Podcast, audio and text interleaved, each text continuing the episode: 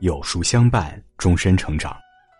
大家好，我是阿成，今天为您分享的文章题目是：一个人是君子还是小人，看这五点就知道了。老实人学着点儿。如果你喜欢今天的分享，不妨在文末右下角点再看。唐代诗人孟郊曰：“君子量不及，胸吞百川流。”自古以来，光风霁月的君子，一直是人们想要结交的对象。文人墨客也多有溢美之词，与君子同行可并肩举托，与小人同往常因利纷争。更甚者，与君子相交修得品行，与小人相交深陷沟渠。是以古人一直告诫我们：近君子，远小人。一，君子怀德，小人怀土；君子怀行，小人怀惠。《论语述而》中有云：“君子坦荡荡，小人长戚戚。”君子所担忧的往往是自己的德行，思虑的常常是律法的范围。小人所关心的却是可以获得什么利益，因为关注点不同，所以行动和情绪也不同。故而君子光明磊落，小人斤斤计较；君子心胸坦荡，小人患得患失。人生的走向亦是相差甚远。明代名流才子唐伯虎便怎么也没有想到，自己的一生会因为交友不慎而被毁灭。二十九岁的唐伯虎终于在亲人相继离世的打击中重新振作起来，再次踏上科考之路，却没有想到，在会试路上遇到的徐经，会给自己的人生带来如此大的灾难。徐经算不得不学无术，不然也不会让唐伯虎产生相见恨晚的感觉。但对于会考，徐经并没有十足的把握，一心想要成功的徐经动起歪脑筋，开始寻找一条捷径。恰巧担任主考官的程敏正曾看过唐伯虎的文章，对其文笔赞赏有加。唐伯虎亦带徐经多次拜访程敏正，徐经便借此机会贿赂程府的家仆，从中得到考题，又请教唐伯虎做好充足准备。却不想这一年的考题十分冷僻，大部分考生皆答不出来。唐伯虎和徐经的答卷却十分出色。程敏正在拿到考卷后，又情不自禁感叹：“这必是唐寅与徐经的。”有心人联系前后，便揭发了考题泄露案。虽不知情，但提前看了考题的唐伯虎仍受到极大牵连，仕途就此被截断。小人为了自己的私欲，可不择手段。并不会在意自己的行为会给他人带来什么后果，所以与小人相交，就算可以守住自己的底线，也往往会因为对方的行为为自己带来灾难。最好的方式便是远离小人，正所谓君子不立危墙之下，如此才不至因无妄之灾，为自己的人生增加难度与遗憾。二。君子和而不同，小人同而不和。人是群体性动物，离不开社交，但我们每个人又是独立的存在，就算朝夕相处，也很难保持思想上的高度一致。人的一生，成也朋友，败也朋友。交友的质量可以决定我们人生的走向。如何对待人与人之间的不同，便是君子与小人之间的区别。君子者，度能撑船，遇到不同的声音，不会勉强自己的意愿，亦能包容接纳对方的不同，看似迥异，实则坦诚，拥有和谐的内在关系。小人者，阳奉阴违，遇到不同的主张，不会当面说出自己的观点，表面迎合，实则暗藏心思，看似和谐，却心怀鬼胎。和君子相处，可以畅所欲言。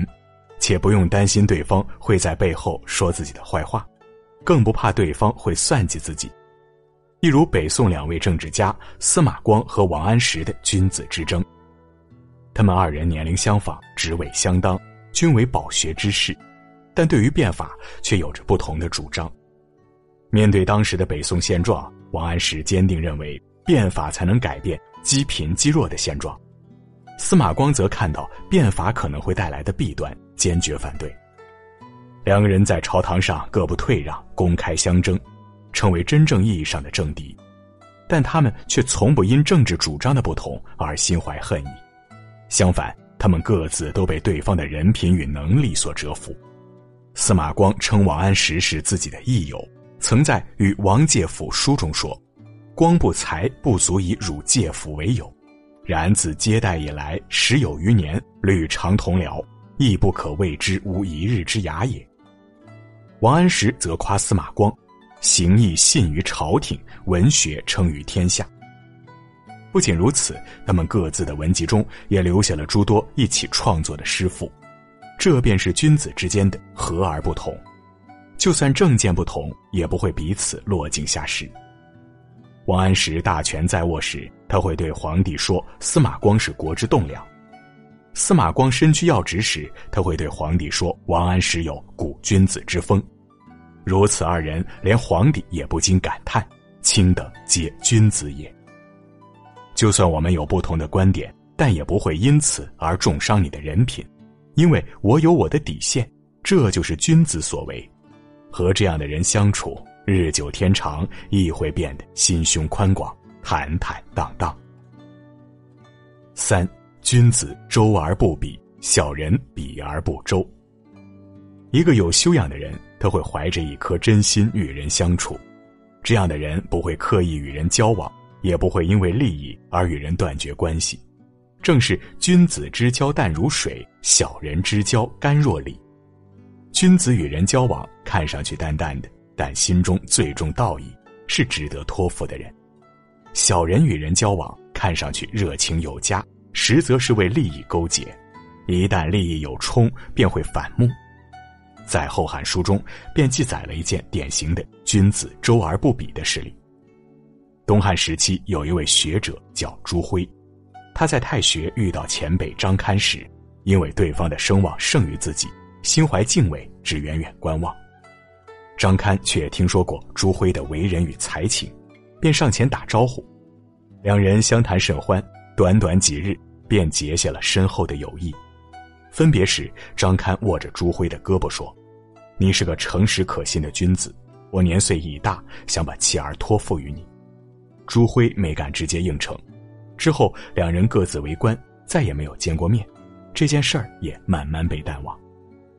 数年后，朱辉偶闻张堪已去世，因为为官清廉，并未留下什么家财，导致其妻儿现在生活很清贫。朱辉连忙安排好公务，前往张堪家送去丰厚的钱财。朱辉的儿子很奇怪，问道：“父亲从未见您和张堪有往来，为什么要花费钱财照顾他的家人呢？”朱辉言：“虽然我们交往很短暂，但他视我为至交，曾托付我的事情，我铭记在心。这便是君子之交，只关道义，无关利益。反之，小人重利轻义，心胸狭窄，与其交往，并不能拥有真正融洽团结的关系。”甚至还会因为利益冲突付出更大的成本。四，君子上达，小人下达。孔子曰：“君子向上追求而达于道，小人向下追求而达于器。道是超越物质的追求，求的是崇高的目标和远大的理想，修的是做人的最高境界，所以这是一种向上的姿态。”气则是对物质利益的追逐，逐的是功名利禄，追的是物质享乐，在欲望的主宰下，常常会忽略内在思想，意上不雅，向下之道。上达于道，看似很慢，却一直在走上坡路，人生只会越来越好；下达于气，看似很快，却是一条下坡路，亦尽自毁之路。曾自言智力之薄弱的文学家胡适。年轻时也曾受到达于气之人的影响，因为家族的衰败，刚从新宫学毕业的胡适和大部分年轻人一样陷入迷茫之中，本就不知前路在何方，内心多有彷徨。胡适却在这时认识了一个叫何德梅的人，这个人最擅长于吃喝玩乐，胡适在他的影响下也开始喝酒打麻将，不求上进。人生一世，和什么样的人同行，就会走上什么样的路。如胡适般学识渊博者，也会在亲近只追求物质享受、没有人生目标的人之后大受影响。好在胡适身边还有两个追求崇高理想的朋友，他们看着胡适纸醉金迷的样子，一个引荐他去华同公学教学，一个鼓励他参加留学考试。就这样，胡适开始了新的求学生涯，从此一路向上，一路高歌。一位谦谦君子从来不会沉迷于物质享乐，虽然这些会带来令人迷惑的快乐，但那不过是大梦一场。真正长远的快乐，往往需要付出努力，越辛苦越持久。和这样的人相处，亦会在其熏陶下踏上自己人生的上坡路，就算披荆斩棘，也依旧能迎来幸福的明天。北宋欧阳修言：“君子与君子以同道为朋。”小人与小人同利为朋，君子关注德行，小人关注利益，所以他们所做出的事情不同。君子接纳差异，小人表面违和，所以他们对争议的态度不同。君子重情重义，小人以利相结，所以他们对朋友的方式不同。君子志向高远，小人贪图享乐，所以他们对人生的目标不同。近君子，远小人，可获得真挚的友谊，且在其影响下修身养性；近小人，远君子，则往往会被利益所驱，且在其影响下目光短浅。人生如逆旅，我们不过是其中的行人，但和不同的人同行，便会走向不同的终点。点个再看，愿我们皆能修君子、近君子、为君子，让人生之路。越走越宽。